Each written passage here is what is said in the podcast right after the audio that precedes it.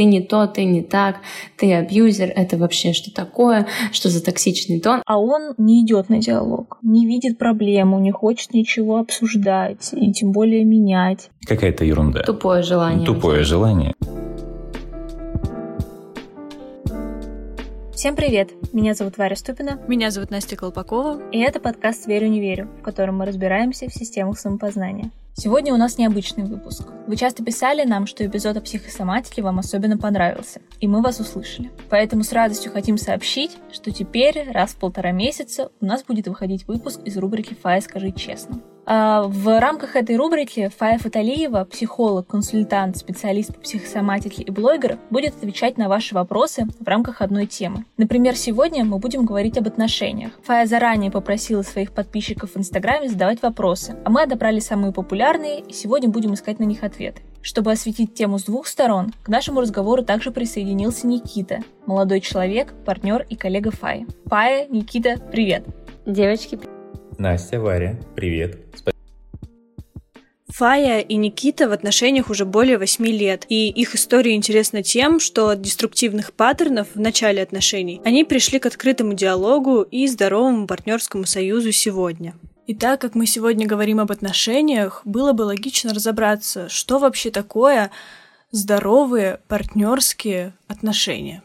Здесь рецепта, к сожалению, не дадим, наверное. Просто очень много факторов, которые определяют восприятие отношений как нормальными, здоровыми. Менталитет национальный, к примеру. В целом, ну, какая-то социальная среда. То есть то, что для там, людей Запада может считаться там, хорошими отношениями, партнерскими, там, на Востоке может восприниматься нездоровой моделью отношений. И здесь, как я уже говорил, Наверное, э, со своей стороны мы считаем, что здоровые отношения – это те отношения, где партнерам одинаково комфортно и безопасно, они не испытывают физического и психологического э, давления на себя, как осознанного, так и неосознанного. То есть, если мы говорим про физиологическое воздействие, то есть это там, примеры физического насилия, здесь, ну, вроде бы все очень очевидно. А когда мы говорим про психологическое насилие, давление, дискомфорт какой-то. Тут, к сожалению, не всегда человек может осознать, ну, что происходит. Это очень зависит, опять же, от уровня его осознанности, навыков э, рефлексии. Я бы хотела добавить про вот дискомфорт. Ну вот, например, я придерживаюсь мнения, но Никита его разделяет, да, что, в принципе, строго гендерное разделение там, ролей и функций — это весьма деструктивно. Но я уверена, что мы найдем и можем наблюдать за очень многими счастливыми парами, которые живут в этой традиционной да, модели, и у них все вообще замечательно. А здоровые отношения — это те, где никто из партнеров не чувствует, что что-то не так. Вы знаете, когда вроде как бы все хорошо, и ты там можешь даже проанализировать, что все так как ты, но что-то вот внутри не то. Возможно, модель просто, которую ты считаешь подходящей, она ну, сама с тобой же внутри находится в некотором таком диссонансе. Но это, как я бы сказала, индивидуальная ответственность каждого человека понять, что ты сам хочешь от, от отношений и что для тебя было бы комфортно. Однако заранее понять это очень сложно. Обычно это понимается уже в процессе. Тут еще есть такой момент, очень часто, и так это было тоже у нас, э, что в какой-то момент вот кто-нибудь прочитает статью, как понять, что мой э, парень абьюзер, и это начнется в жесткий перекос такой на, в одну сторону, типа ты не то, ты не так, ты абьюзер, это вообще что такое, что за токсичный тон. У нас это так было реально. Я просто, мне кажется, Никите по несколько раз на дню говорила, что он абьюзер, и у меня у самой в голове была фраза, что когда-нибудь он мне скажет, ну, если ты мне так говоришь, то, вероятно, пора оправдывать твои слова.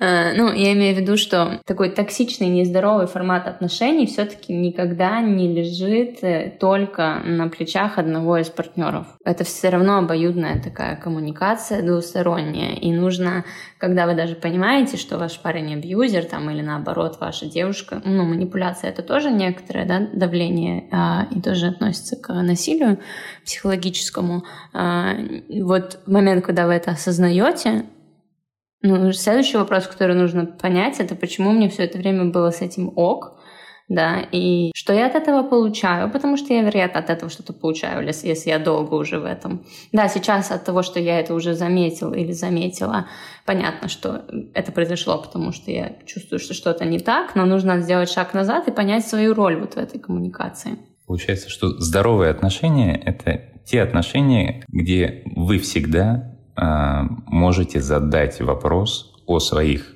ощущениях, и на этот вопрос ваш партнер постарается найти ответ. Не обязательно он вам его даст, но, по крайней мере, не оставит без внимания.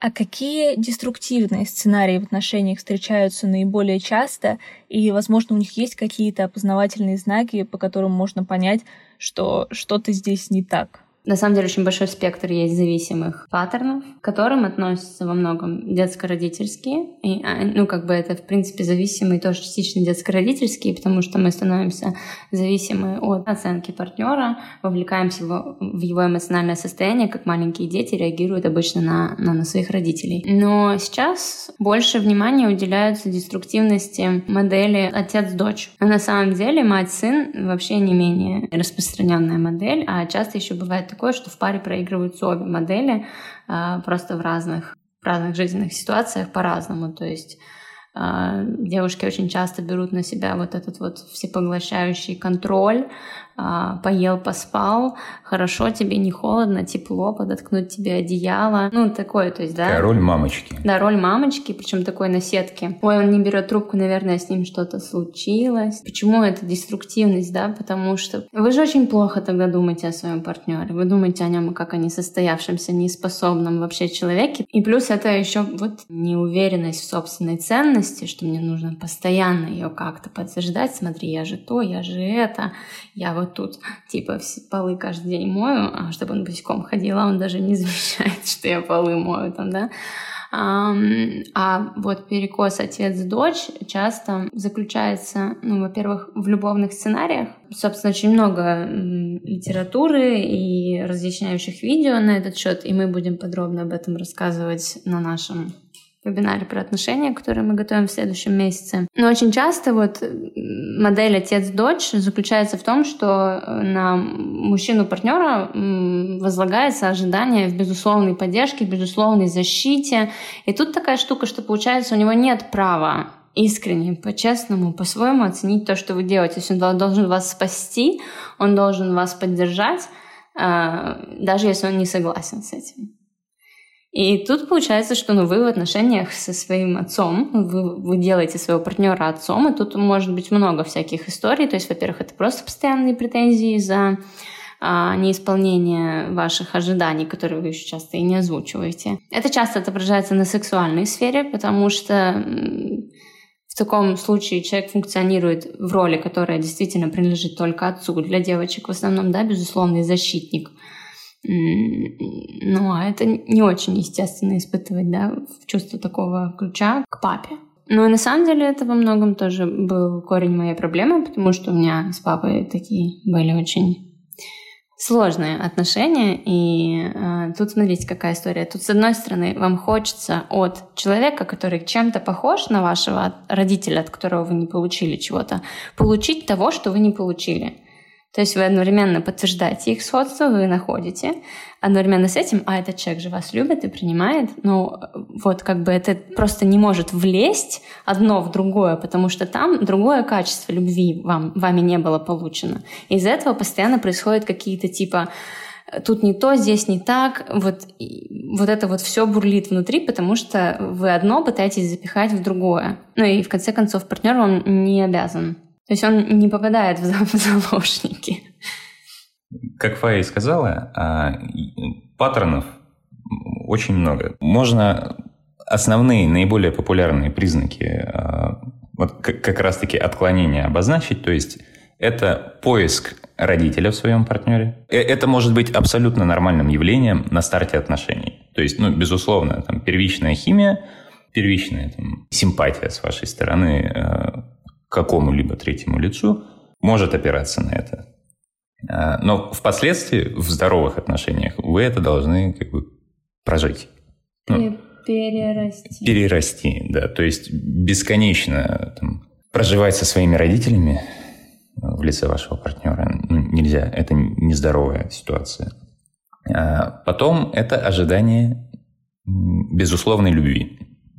То есть, когда вы от своего партнера ожидаете какого-то безусловного принятия, поддержки, просто потому, что вы вместе, это тоже не совсем верно. Ну, я все же склонен считать, что такого не бывает. Это, ну, безусловно, вам какую-то скидку могут делать за то, что вы в отношениях, за то, что вы пара.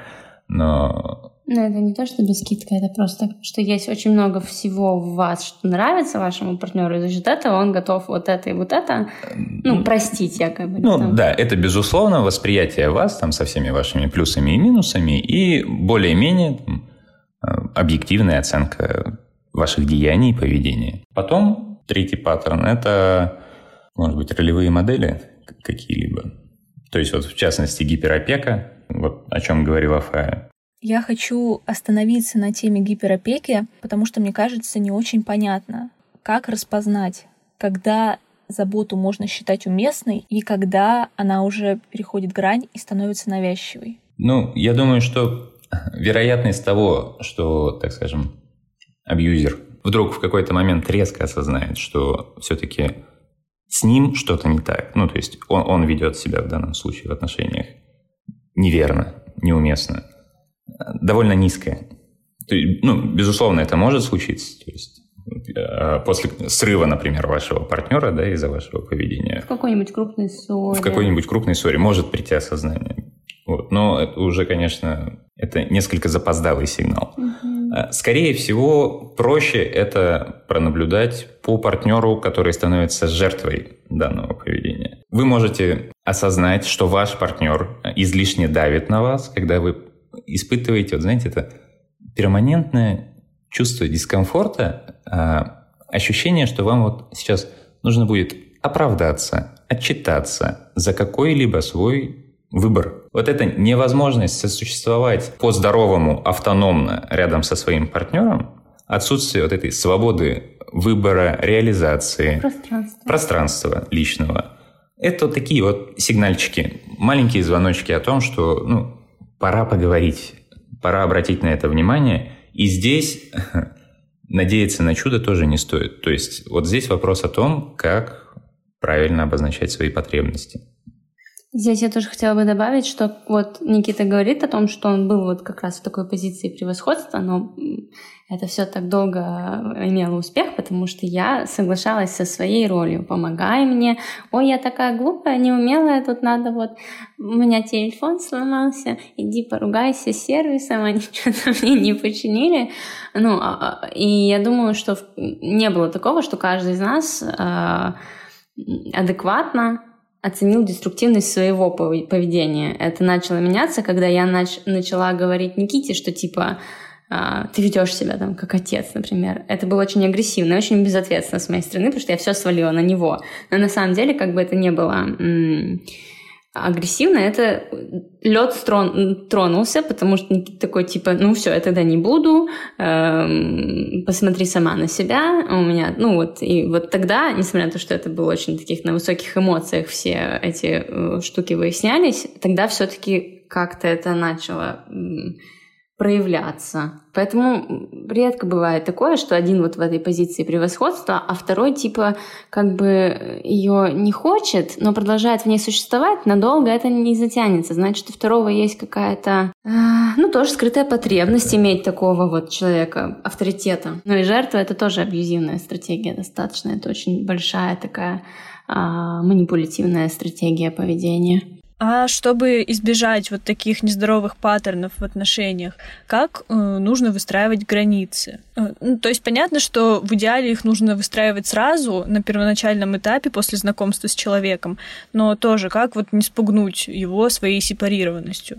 А если, например, вы в отношениях уже давно и вы только только начали осознавать, э, что что-то не так, э, как на этом этапе начать разговаривать и что нужно вообще говорить, чтобы тебя услышали? А, здесь такой важный момент. Дело в том, что иногда, да часто может не получиться отстоять границы в начале отношений, потому что вы можете их не знать. или в связи с отсутствием опыта, например, отношений, а, вы не понимаете, какие ваши границы в отношениях будут. Должен быть высоко развитый навык вот именно считывания своего дискомфорта и понимания причин этого дискомфорта. Да, так что первый пункт — это перед тем, как выстраивать и отстаивать эти границы, это в собственной какой-то рефлексии, да, во внутреннем диалоге ловить себя на том, где, где тебе самому не окей, чтобы сначала узнать, какие границы ты там собираешься отстаивать. Нужно просто говорить, как вам не нравится. Все, больше никакого ответа здесь нет. Только это надо говорить не через «ты такой секой, что не видишь, что мне тут вот так», а говорить «в общем, мне так не нравится». И еще один важный момент, когда мы просто говорим, как нам не нравится, это часто вызывает у партнера, да, ну, такое раздражение, потому что а, а почему не нравится? Или а как по-другому? И круто, когда у вас есть, или вы можете предложить, или хотите хотя бы показать свою готовность пробовать по-другому, потому что когда вы просто постоянно говорите, мне так не нравится, и так тоже не нравится, и вот так не делай, ну, человек чувствует, конечно, только такое, как будто вы его отталкиваете. А когда вы говорите, слушай, мне вот так не нравится, но давай пробуем, может быть, вот так или вот так, там разговаривать. Это может касаться всех сфер вообще быта, общения, досуга, а, интимной жизни, вообще везде. Но ваша ответственность просто говорить. Потому что когда вы долго не говорите партнеру, как вам не нравится, очень редко это потом получится предсказать точно так же. Чаще всего потом это просто выливается ушатами грязи, и там человек, конечно, начинает агрессивно защищаться. Это абсолютно абсолютно э, уме... ну, естественная ответная реакция, да, каков э, привет, каков ответ получается. Вот этот страх спугнуть человека э, в начале да, знакомства, отношений, он э, несколько излишний, на мой взгляд. Э, то есть в целом вы можете спугнуть человека только если ну, бестактно и совсем бесцеремонно сами нарушите его личные границы. То, насколько четко вы определяете личные границы любого человека, зависит от ваших общих коммуникативных и эмпатийных навыков. То есть, ну, безусловно, есть здоровые темы для, так скажем, общих разговоров. И уже э, используя их, вы сами потихонечку прощупываете почву и, ну, понимаете методом проб и ошибок, насколько глубоко можно человеку под кожу как бы залезать, там, обнажая себя настоящего перед ним. А как быть эмоционально сепарированным и не перенимать настроение партнера? Ну, здесь, прежде всего, стоит, так скажем, вернуться вот в самое начало и попытаться осознать, э, эти отношения для чего вы завели. То есть, если эти отношения изначально построены на какой-то болезненной потребности компенсаторной, тогда вопрос, ну, работаете ли вы с этим симптомом? Кстати, я еще хотела сказать, что вот у нас был какой-то прям точка преломления, когда было не очень очевидно, вот мы сейчас разберемся со всем тем деструктивным, да, и компенсаторным, на чем во многом наши отношения построились, а останется ли в них еще что-то, кроме вот этой компенсации. И это прям, ну, не было ни для кого очевидно. Да, это риск э, личной психотерапии. Тут нужно быть готовым действительно к тому, что когда снимут обертку, вы пойдете то, что окажется внутри, может быть вам не по вкусу. Угу. Это как это тоже еще ответ на вопрос. Как вот мой партнер часто на мужчин, мальчиков да, жалуется, не разговаривает со мной. И я всегда, ну, я говорю, окей, показываем примером, задаем очень конкретные вопросы, говорим, зачем задаем эти вопросы, но всегда даю такую звездочку, вы точно уверены, что вы готовы услышать все, что он вам скажет. И многие девочки пишут, мне вообще была в шоке. Ну, то есть... Вот, а по поводу эмоциональной сепарации, э, есть такой момент, конечно, возраст, котором вы вступаете в отношения, он, безусловно, сыграет какую-то роль. Хотя люди бывают разные. В 17 лет уже есть очень эмоционально там сепарированные люди, а есть в 30 лет люди, которые до сих пор строят свою жизнь по маминым ожиданиям и э, нравственно-ценностным установкам. Чтобы не попасть в новую эмоциональную зависимость в отношениях, самый простой, наверное, совет — иметь интересную жизнь, хобби, работу, реализацию, сферу. Причем это важно абсолютно для, ну, вне, вне гендера. Это даже если вот возвращаться к той гипотетической паре, которая существует по традиционным ценностям, у них все хорошо. Важно, чтобы в этой паре у каждого была вот не то чтобы сфера ответственности, а вот сфера реализации. Даже если это модель, при которой там защитник-кормилец и э, домашний очаг хозяйка, то чтобы вот прям, ну, у каждого человека там все было прям интересно, увлекательно для него. Чтобы этот человек не был для вас единственным вот этим двигателем и единственным источником радости. Важно, чтобы вы там на работе у вас были какие-то достижения или в хобби, вы такие, бегу на танцы, бегу там на йогу, бегу на сайкл, и пофиг мне вот эти полтора часа на моего партнера, хотя бы полтора часа. Представьте, какой риск, когда все удовольствие ваших, вообще, вашей совместной жизни исходит только от вашего партнера.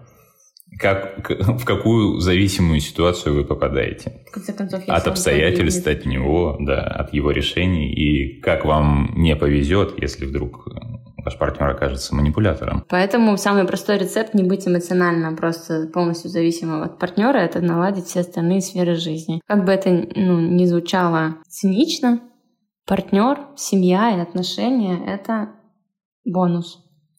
Очень приятный, делающий вас очень счастливым, возможно но лишь бонус. То есть, если но все остальное зависит от вас. Сто процентов, если вот эти сто процентов, это ваш потенциал, а это бонусы, это вот 120, 140, 100, и, вот, и без них вы остаетесь со 100%. Вообще, хороший признак того, что вы сепарировались от партнера, в том, что вы можете представить свою жизнь без него. Вот не через призму киношной трагедии, а, ну, да, действительно, это лишит вас определенного спектра там, удовольствия, ощущений, но в остальном все будет в порядке. Просто нужно как-то принять это внутри себя.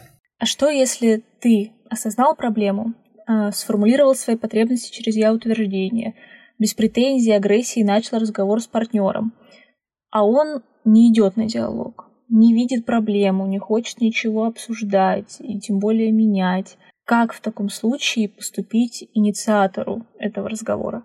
Это к вопросу о признаках э, вообще здоровых отношений и того, что ну, э, вы не единственные в этих отношениях, работаете на них.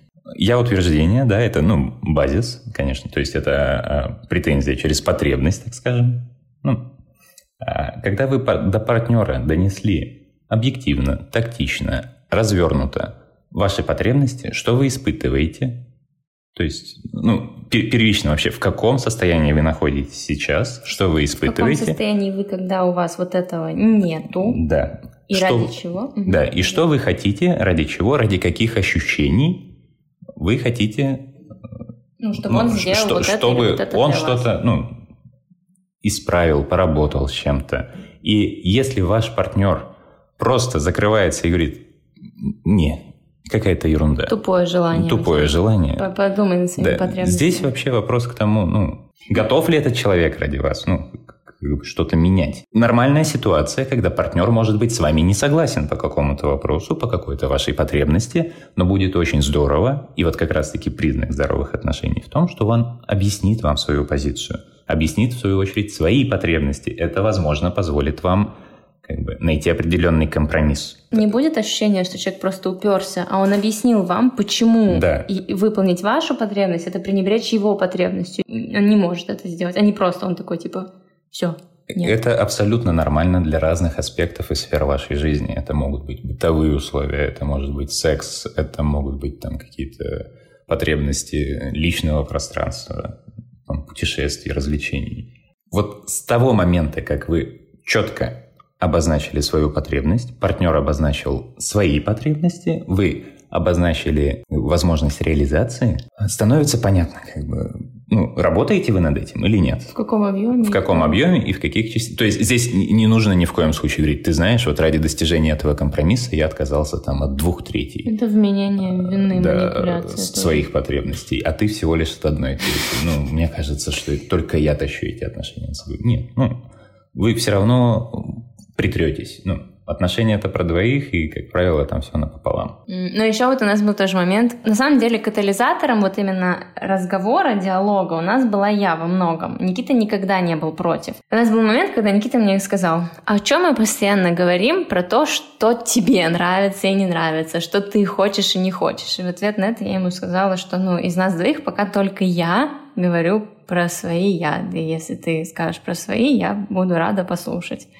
Вот. Я не могу предположить за тебя. Мне кажется, с тех пор ты такой. Это было очень тяжело. Я э, считаю себя человеком весьма решительным в плане обозначения своих потребностей. Ну, в социуме. То есть я там свой кусок не отдам, ну, за себя постоять могу. Но вот говорить о том, что я переживаю, даже самым близким человеком, было тяжело. То есть в какой-то момент я прямо физически испытывал некоторую скованность в горле. То есть я прямо проглатывал этот комок, чтобы из себя выдавить эти слова. То есть мне приходится прямо сделать над собой усилие, я чтобы... Да, то и зачастую мне это очень помогает. Эм, не, не, не то, что очень помогает. Прямо в процессе я осознаю, как это выглядит, как я себя ощущаю, и мне становится смешно. И, ну, это очень разряжает, конечно, обстановку. Ну вот у тебя а, голова начинает болеть. У меня голова, да, буквально начинает болеть голова, когда я трачу на это ресурс. Мужчинам в этом плане вообще несколько сложнее, мне кажется, в среднем. В среднем. Они из-за физиологических есть, каких-то особенностей именно мужского пола, а именно из того, как это ну, сложилось ну, поколениями. Воспитание, менталитет. Э, Не было Там, Давайте, я сужу по себе, то есть зачастую очень сложно признаться даже самому себе в том, что что-то не так, что ты чувствуешь что-то, что, может быть, несколько порицается обществом. То есть, если там ты мужчина, что ты вот в этой ситуации чувствуешь беспокойство и страх. Или там, что ты чувствуешь неуверенность. Или вот что здесь ты был неправ, и теперь ты вроде как осознаешь, что ты неправ, и нужно все изменить, но для этого придется признать свою неправоту, публично, и тебе вроде даже наедине с самим собой очень сложно это сделать. Это mm-hmm. вот к вопросу от одного из подписчиков, а, как быть, когда партнер находится в смешанных чувствах, как, как бы ему помочь, а, если он не очень хочет ну, это обсуждать. Mm-hmm. То есть как соблюсти вот эту э, оптимальную э, дистанцию, когда ты окажешь содействие, но при этом не будешь человека тревожить излишне. Вот как это было со мной. А, Фая просто подходила и периодически трогала чайничек. Ну, знаете, так, типа, еще горячий. То есть надо... Все в порядке? Все в порядке. Ну, еще проживаю. Ты... Это. Вот я очень много ресурса тратил на то, чтобы даже с самим собой, а, самому себе признаться внутри, что произошло, что я испытываю. То есть это было настолько ресурсозатратно, что мне после этого хотелось просто как бы залезть там, в свой угол, в свою пещеру и как бы отсидеться там, залежать, залезать раны. Ну и понятно, что если бы вот я этому процессу препятствовала или его бы, ну чё, да. ну как, нет, говори, а что ты прямо сейчас чувствуешь, а при... а вот это. Представьте, и, конечно, что злость будет. вы не закончили даже с самим собой разбираться, и тут кто-то со стороны говорит, ну что произошло? Ну что ты чувствуешь? Расскажи.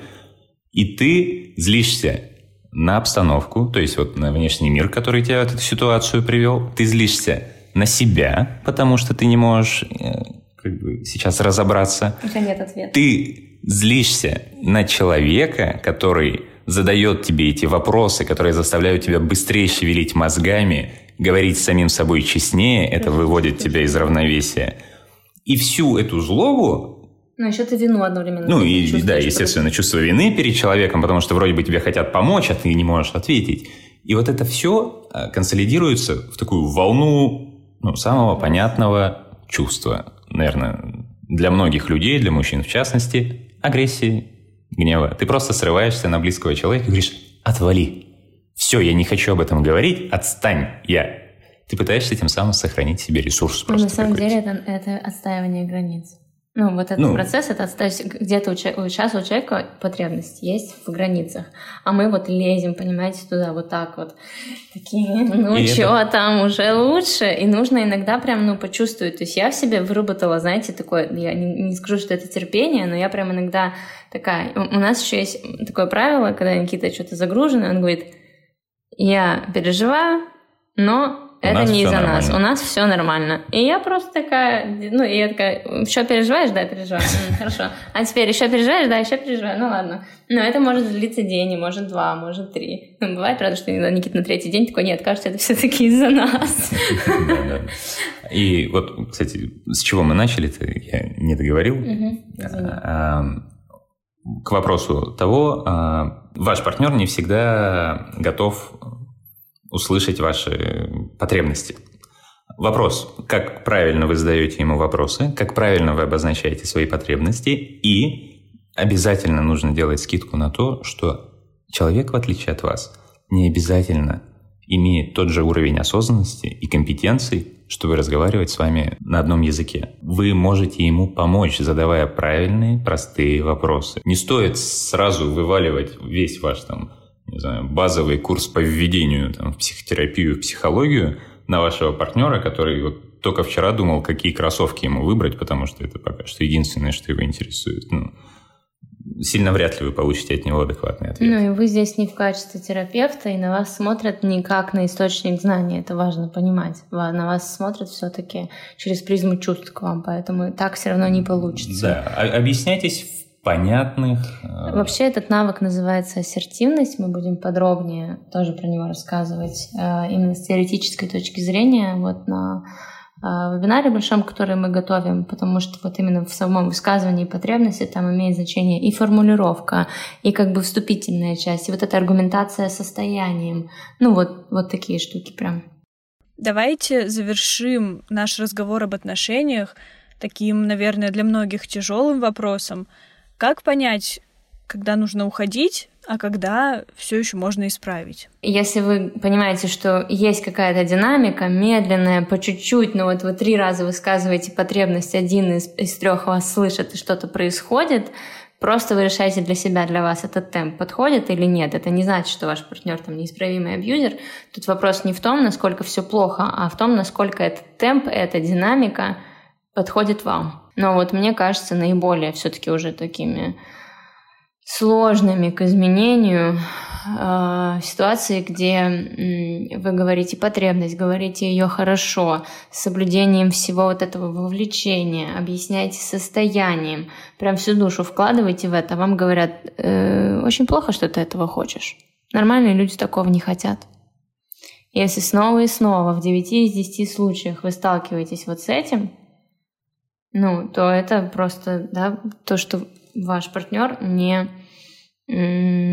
вообще, он даже вот, на, видимо, на моменте, когда вы начинаете говорить, у него уже есть эта фраза в голове, и он даже не дослушал до конца. То есть он просто снова и снова на протяжении лет говорит, дает вам оценку потребности, не слушает зачем, не видит вас, вот этой тоже личности, которой нужно это, а просто постоянно говорит,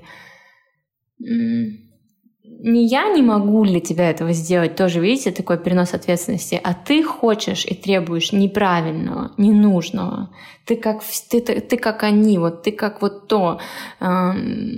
Нет, видимо, нам с тобой не по пути, давай меняй свои потребности, чтобы остаться со мной. Ну, вот что-то такое. Это может быть, конечно, о... ну вообще, в принципе, любой абьюз, токсичность — это стратегия защиты, но иногда эта стратегия защиты может ну, вы можете помочь ее разрушить. Но, конечно, в первую очередь это должен хотеть делать сам человек. Но вот момент, когда нужно, ну, понимаете, что нужно уходить, это не момент, когда вы ведете подсчет, он делает это один раз из трех или один раз из десяти, а когда вы задаете себе вопрос, сейчас, вот так, в таком темпе, в такой манере, мне это больше дает или это у меня больше отнимает, это меня истощает или ну, насколько всего остального в отношениях э, ценного для меня. И если вы уже долгое время в отношениях только истощаетесь, бьетесь вот в эту стену, и вы уже понимаете реально, что, а, что у вас нет сил, и что вас не слышит, и что партнер не видит даже, что у вас нет сил, ну, значит, видимо, будьте честны с собой, дело тут не в партнере. Как итог, если вы искренне хотите изменить что-то в вашем бытовом, психологическом, физиологическом комфорте а, рядом с вашим партнером, вы сумели обозначить свою потребность, и ваш партнер готов совместно с вами работать над этим, и при этом вы готовы соблюсти его интересы в этом, значит, здесь есть чем работать. То есть все в полном порядке.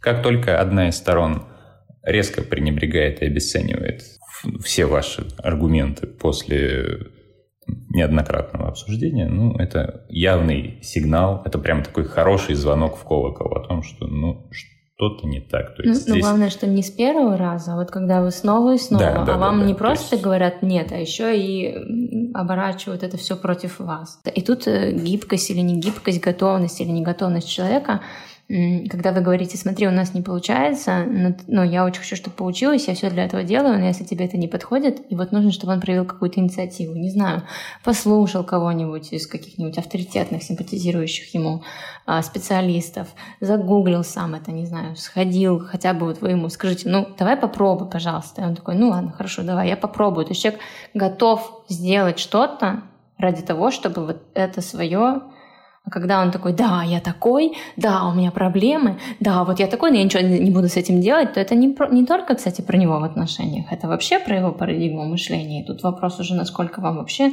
стоит вкладываться э, в, ну, в отношения с человеком, который мыслит вот такими плоскостями. В целом, здоровые отношения — это диалог. И диалог обязательно на равных. Mm-hmm. И здоровые отношения не равно вечные отношения. Из здоровых отношений тоже можно выйти. И разница с нездоровыми отношениями будет в том, что вы выйдете из них без травмы. Фая, Никита, спасибо за этот разговор, за вашу откровенность и за примеры из личного опыта. Я верю, что многие нашли в ваших словах что-то очень важное для себя. Спасибо вам за это. Спасибо вам большое. Я довольна всем, что получилось. Да, спасибо, было очень интересно. Чтобы ваши вопросы попали в новые выпуски рубрики «Фая, скажи честно», подписывайтесь на инстаграм Фаи, Фаерфая, и на наш инстаграм. Там мы тоже будем размещать окошко для ваших вопросов. Кстати, тема следующего эпизода уже известна. Никита, поделись, пожалуйста. В следующем выпуске я бы хотел обсудить с вами новую маскулинность, рассказать, почему я ушел с хорошей работы в никуда и нормально ли жить за счет своего партнера или партнерши. Мы будем рады, если вы поделитесь вашим мнением о новой рубрике. Подписывайтесь, чтобы не пропустить следующие выпуски. Всем пока!